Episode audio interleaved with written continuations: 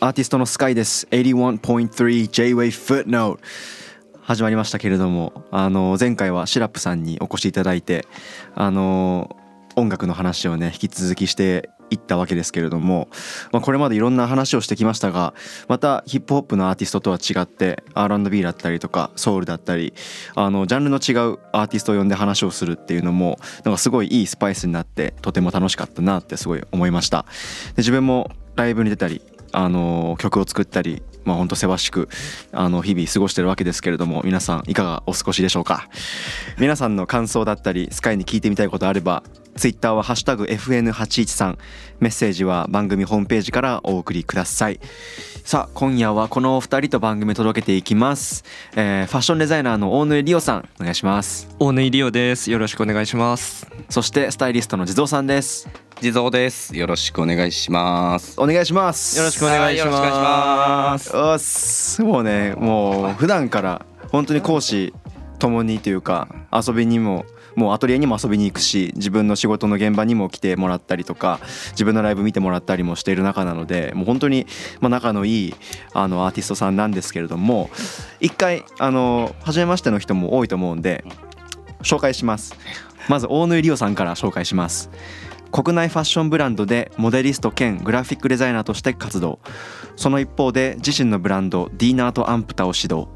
2023 Spring Summer Collection にて多ジャンルのクリエイターを招きファーストコレクションを発表しました、えー、地蔵さんを紹介します、えースタイリストとしてスカイサラサマイケル金子井上園子さんなど多くのアーティストのスタイリングを手掛けるほかえ東京コレクションへの参加や各ブランドのスタイリストとして活躍されております。自分の友人でもある与那尾もねブランドタイアップでスタイリングを担当されたりとかもしてましたね。うん、現場一緒やったね。うん、だからなんか自分だけじゃなくて自分の友達ともね仕事したりしてすごく関係性がすごい熱いスタイリストさんです今日は改めてお願いしますお二人ともよろしくおはい、願いします。よろしくお願いします。僕らはいつ出会ったのかなっていうへいや、まあ、確かにね。いや、うんでも、俺は結構キンキンやから、そうですよね割と。どういうかん感じで出会ったのか。え。スカイ君はそれこそユインの紹介だよね。うんいやそうリオくんは実はユインの同級生で中学校？高校？高校のうん高二高三が同じクラス。高2高3が同じクラスでそうで自分がユインとあの出会って曲作りをしていく中で実はなんか自分の幼馴染というか同元同級生になんかやべえやつがいてみたいな話をして してもらってでそれでこう話すようになってからですもんね。そうですね。あの謎のうんズーム会議から LINE 電話だっけ？あ LINE 電話だ、おね、互い熱く語ったうん。初対面が。初対面はそうそう。画面越し。画面越しで？今っぽい。今っぽいな。そうそう。いや俺との俺とユインの出会いも電話だったから。あ、そうなの？そう。だから意外とそのオンライン出会いみたいなのが熱い時代っていうかね。うん。でそこであなんかもっとゆっくり話したいなと思って、で今日に至るっていうかなんかそのあまり腰を据えてなんつうか深い話をなんか何時間もしたことが実際ないかな,、うん。なんか飲みの場でもちょっと笑い半分でやってたし、うんなんかそこまで深く話したことなかったから今日すごい楽しみであのいました。あとリオくんはもうあのコレクションとかもあってすごい忙しかったし展示会とかもあって。であまりこうコンタクトが難しい人っていうのもちょっとあって でそのね ととっつきづらい人みたいな。いやいやいやいやでもやばい人ってリーチできないからあんまり確かに。本当にやばい人ってリーチできないからそこのラインはギリギリ超えてないから。そうそのファインラインがあるって話そうそうそうや。そうで逆に地蔵さんに関しては結構最近は本当にしょっちゅう会ってますよねしょっちゅう会ってる。なんやかんや。今年入ってかなり深いかな。そうですね今年入ってこの2ヶ月ぐらいでうん。すかね。うん。結構。うんうんうフんファッションどうするだとか、そうですね。この時のライブどう持っていくかとか、うんうんうん。なんか何が好きなんやとかなんかすげえそうっすよね。なパーソナルな部分も下北のカフェで。そうそう下北の。そう先日のあの結納とあの茨城であった結の音でもうん。僕のステージ衣装をスタイスタイリングしてくれたりとかしてあのこれからの自分のステージングのあの衣装も地蔵さんにバンバンお願いしようかなと思っている次第であります。最高じゃねえか。そうそう。っていうのもね僕が僕はねディーナートアンプターリオくんのそのブランドにめちゃくちゃ惚れ込んでてそのそう最初最初からそのリオくんのその考えとかそのスタンスみたいなものにすごい惚れてたんだけどなんかその人が作るものにもやっぱ一目見た時からやっぱこれはかっこいいっていうかうん衝撃だったからなんかそれがすごい印象に残ってて自分のステージングでもあのこういう服着たいなって思うことが多くてでプラス地蔵さんのそのスタイリングでうまくブレンドしたいろんな服ブレンドしてアンプタの衣装も使いながらっていうのでこれこれから考えていければいいなと思ってたので。間違いねうん、なんかそう。で今日はですねあのただなんかデザイナーとスタイリストを呼びました。話しましょうって感じじゃなくて、なんかそれぞれのそのアーティスト性っていうかうんうん。ご自身が視点を置いている考えっていうかはいはいなんかそういったとこを聞きながらなんかその自分のあのアイデンティティともちょっと照らし合わせてなんか話していきたいなと思っていてなんかそもそも僕は音楽家であってその職種が全然違うんだけれどもなんかそれぞれのアートにおいて大事にしてることっていうかななんで自分が今こういう仕事をしているのかっていうところを聞けたらなってまず思っていてちょっとリオくんからちょっと聞きたいなと思っていますね。はい。そうですね、まあ、僕ファッションにはもう0歳の時から触れてきていて、まあ、父親の影響っていうのがすごい大きいんですけど、うん。まあ、もうファッション過程で、まあ、ファッションって言ったらまあ優等生なんですけど、うん。まあ、本格的に自分がファッションを志すようになったのは、まあ、大学受験を失敗したタイミングですかね。うん。でそれがちょっと分岐点になって、まあ、進学しないで周りに埋もれないで自分にしかできない表現ってなった時に、まあ、僕にはファッションしかなかったっていうのが、まあ、今に直結してくるところなんですけどそうですね。表現ファッションをやる上での表現でうん。まあ、音楽もそうですけど、まあ、自分のルーツっていうところをすごい重視して僕は服作りをするので、うん。まあ、そういったところを僕らコレクションブランドっていう未来未来の服を作るっていう、うん。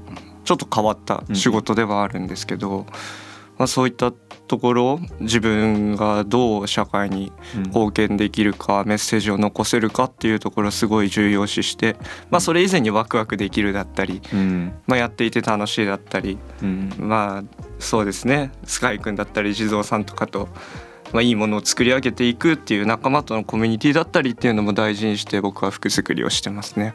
うん。なるほど。めちゃめちゃいい話や めちゃくちゃいい話や逆にそのそのファッションというか身につけるものをこう操る仕事をされてると思うんですけども2人は。スタイリストとしてはなんかどういうことを意識して普段。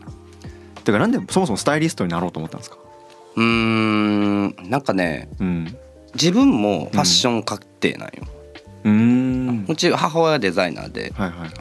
で母親家系の兄お兄ちゃんもうん帽子のデザイナーで、うんみたいなところで育ってたからそのファッション感覚的にはこう結構大根君にちょっと近いうん。感じ、まあ、優等生的なそう感度がまあ高い。うん。方やったとは思うんやけど、まあ、それきっかけで、まあ、販売員をまずうんやってたんよ。8年ぐらい。でずっと店舗販売やっててうんでまあいろいろあって辞めたんよ。うんでも8年人って8年さうん。その一個のことを続けるってさ結構むずいことやなと思ってて、はいはなんで俺販売員8年もやれたんやろみたいな。うん。同じことをやんねんずっと。朝出社してはいはい。よ納品をしてでお客さん対応してうんうん。レジ売ってで片付けて帰るを8年やれた、うん。このこの8年なんでなんやろってすごい振り返った時に人対人にこの洋服を着せるっていう行為がすごい好きやったんやなっていうことに気づいたわけ。はいはいはい。でそれを活かせる仕事ってなんなんやろみたいな。辞めた時に思ってあこれ多分スタイリストが多分向いてるなもしかしたら、うんが始まり。うん。うんでかつそのスタイリストを始めようと思った段階でもうミュージシャンと仕事がしたくて。うん。それなんでかっていうとやっぱそのどのアーティストさんもこの本番に向けてさ100%うん。当てに行く、まあ、デザイナーもそうやし、まあ、ライブをするアーティストもそうやと思うんだけど100%を当てに行く準備をして100%でステージに立ってる、うん。でこれを120にできる人間って、まあ、スタイリストだったり照明の方であったり音響の方であったり、そのファンの力が絶対こう交わることで120150っていける。でその世界をやっぱ自分も見たいなっていうのがあって、まあ、ミュージシャンの方につくスタイリストになろうって思ったって感じやな。うん。なるほど。なんかスタイリストの場合ってその着せる対象がすでにいるような気がするんですけど、うん。デザイナーはその必ずしもこの人が来ますってから始めないと思うんですよね。うん。うん。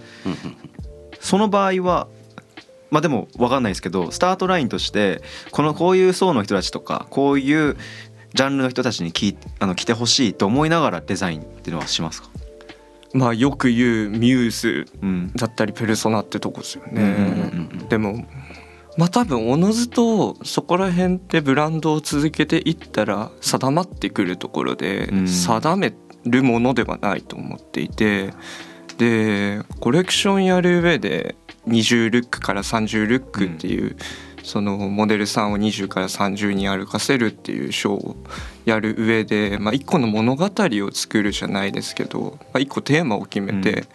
そのファッションショーを行うのでなんかその物語の中にどんな人がいるかどんな、まあ、人間像というのかアーティスト像というのか、それをふその服を着た人たちがどういう装いなのかどういう服を着ていてどういう生活をしていてっていうところに自分のエッセンスが入ってくるように僕は作り上げるタイプなので。うんあんまりそうですね、まあ、やっぱり影響されるところもありますようん日常生活で、まあ、不意に訪れる天使っているじゃないですか。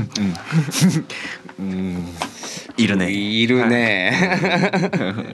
うん 生活しててうん。はすごいこの人いいなだったり、まあ、それがホームレスのおじちゃんだったり、まあ、街歩くサラリーマンだったり、まあ、祭りで浴衣を着てる外国人だったり、うん。まあそんなん多種多様人それぞれ。うん。十人十色で。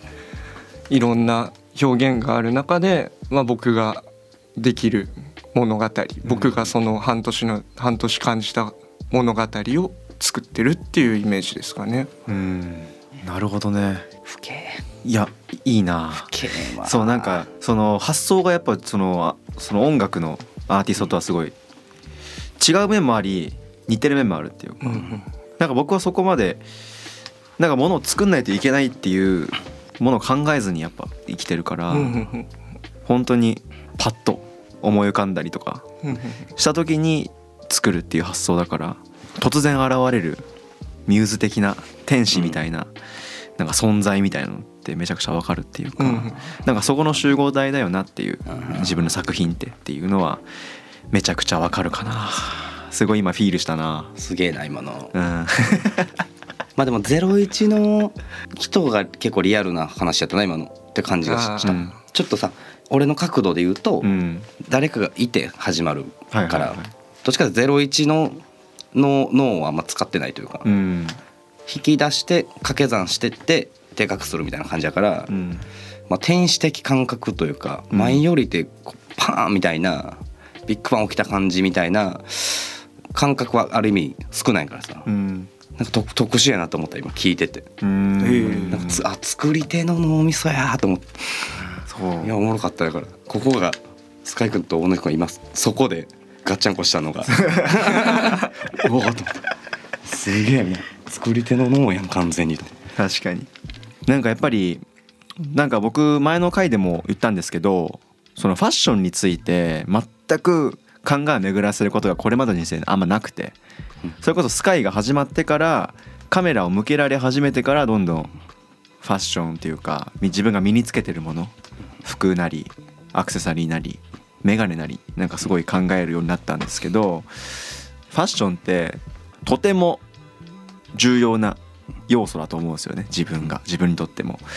で自分がこれこの先アーティストとしてどういう風になっていきたいかっていうのをすごい今今というか多分アーティストってすぐ考えるんですけど同じようにアーティストさんもあのデザイナーさんとスタイリストさんも自分これから自分の活動をするにおいて自分がどの立ち立場でとか立ち位置で奮闘していきたいかっていうのを考えてるんじゃないかなってすごい思うんですよね。自分がどういう主体でありたいかっていうのはどう思われてるのかなってすごい気になってて。っていうと、まあ、今回の最新のファッションショー3月に発表したファッションショーのテーマにもつながってくるんですけど、僕すごい90年代から2000年代初頭の影響をすごい受けてるんですよ。うん僕はまあヒップホップで言ったら第一次ブームじゃないですか。はいはいはいであの時代それこそ裏腹ブームって言われてた、うんファッションでは言われてた時代を、まあ、24歳の僕ってまあ肌身を持って体験はしてないんですよね。うん。ただ、まあ、父親だったり、まあ、周りの環境だったりっていうのでうん。すごい僕そこと密に幼少期から関わってきたうん。っていうのがあってで今、まあ、二次流通だったりアーカイブだったりっていうところでまたそこがフューチャーされて再評価されてる中で、まあ、僕24歳なので、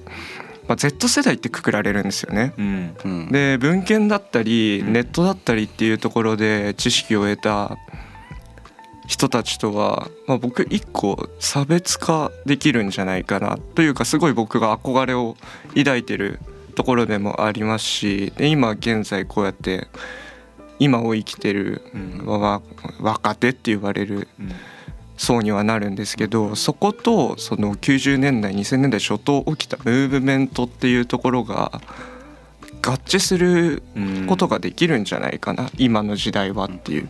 また寄せた寄せって言われてますけど、うん。まあ、なんかそういうまあそのムーブメントを僕は起こしたいですね。うん。そのうん。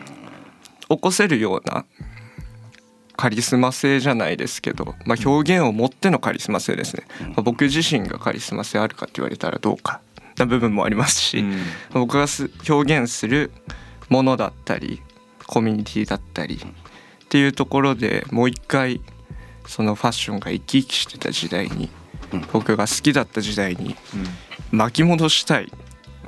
です。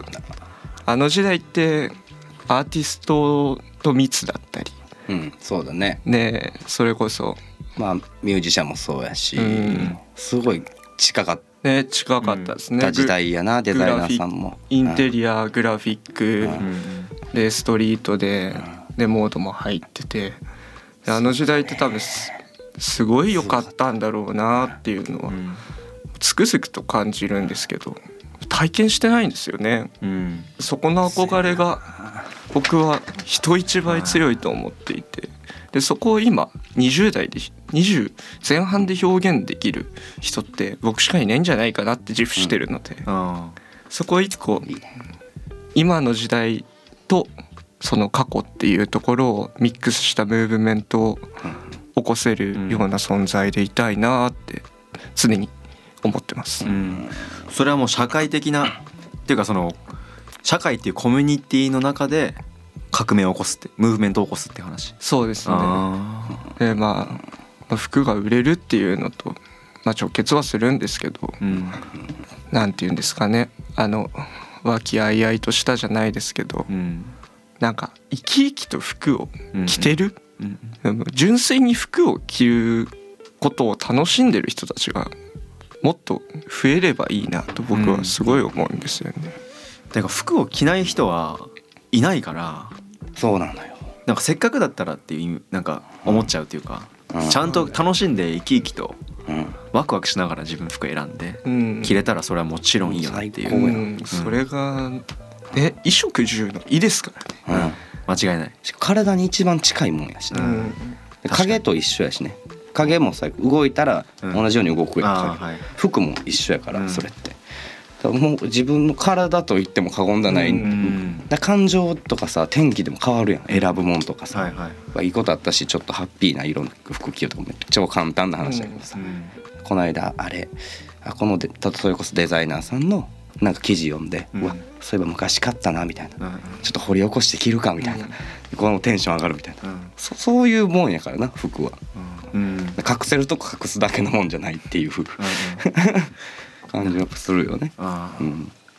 なるほどな。なんかその具体的なそのステップみたいなところはとあんま自分はイメージつかないですけどなんかすごいイメージ湧く。そのイメージ湧くっていうかやりたいことのイメージは湧くっていうかただの揺り戻しではなくてなんかすごいかつてのそういう雰囲気っていうかそのみんなが感じていた肌で感じていたなんか手を手に取ると取るようにこうあった感情みたいなものをリバイバルさせようっていう感じ、まあそうですね、うん。それを、まあ、僕は知らないことがうん、一番の強みだと思ってるなるほど。その時代を体験してるのに知らない、う。ん。うん。うん。あこの知らないが僕の中ではすごい重要だと思っていて、ーうん。やっぱ知らないから、まあ、やったらそれが初めてになるうんうんうんそれがどうなるかは分かんないです。うん。未来の服作ってるんで。かっけえなおいあのね未来の服作ってるんでかっけそう今の締め。やべえな。えいいなそういうの欲しいな俺も。ドラえもん作ってるってことですもんね。ちょっとバカにしてるし。いやしてないしてない。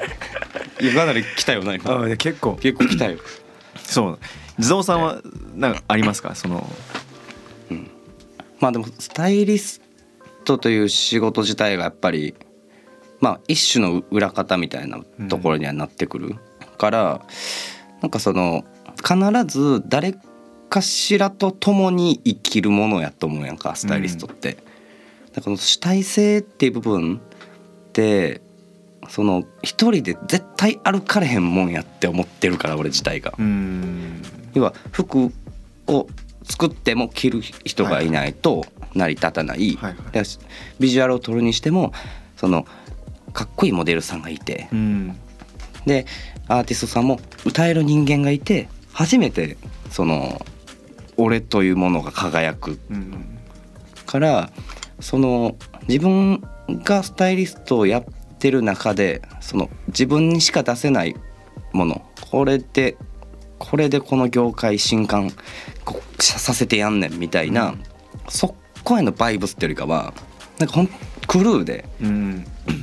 クルーでのムーブメントを起こすっていう感覚の方が近いかなりそっちそっち寄りの考えやな。そうだ。そう一人で歩くってもう絶対うん。ない、てかもう俺無理やと思う。そそうやってやってるスタイリストが仮にいたとしたら、うん。ちょっと逆に聞きたいしあなんかこうなんかその話を聞いて、まあ、そういう人がいてその人の話を聞いたとてなんかこう優しさを感じれなさそうな気がして、なんかようやれてんなとかって思ってしまいそうな気がする。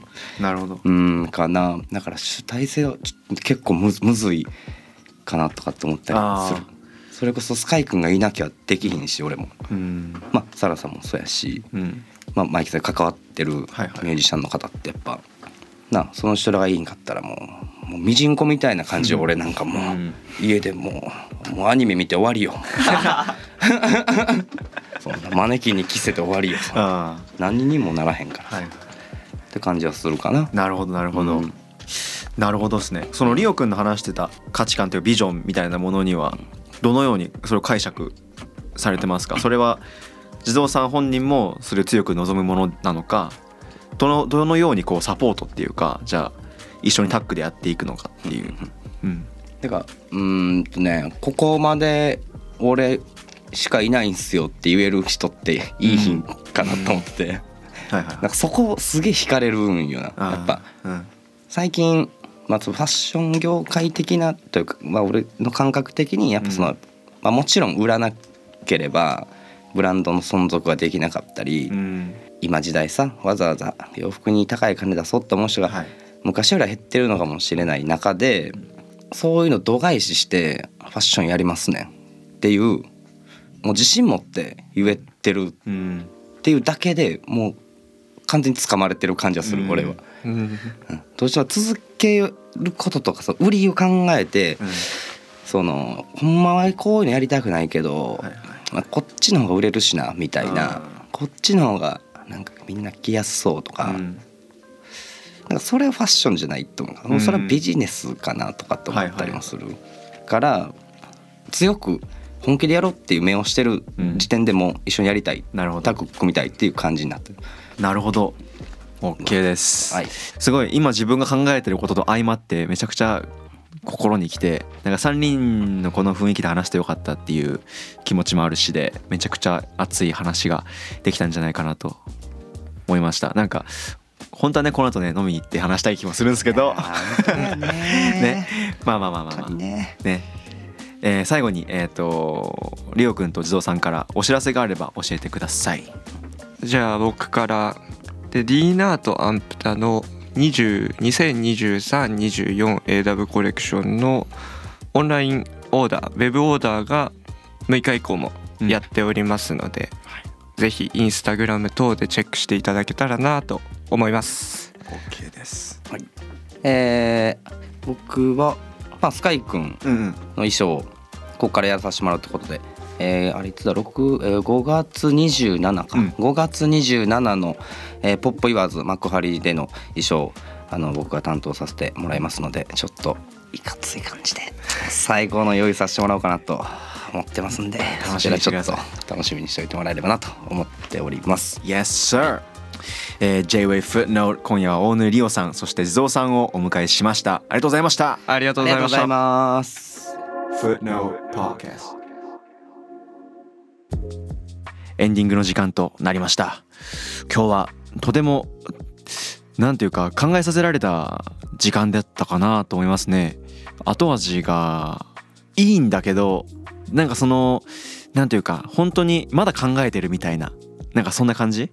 なんかすごいいい映画に触れた触れたようななんかそういう時間だったなって思います。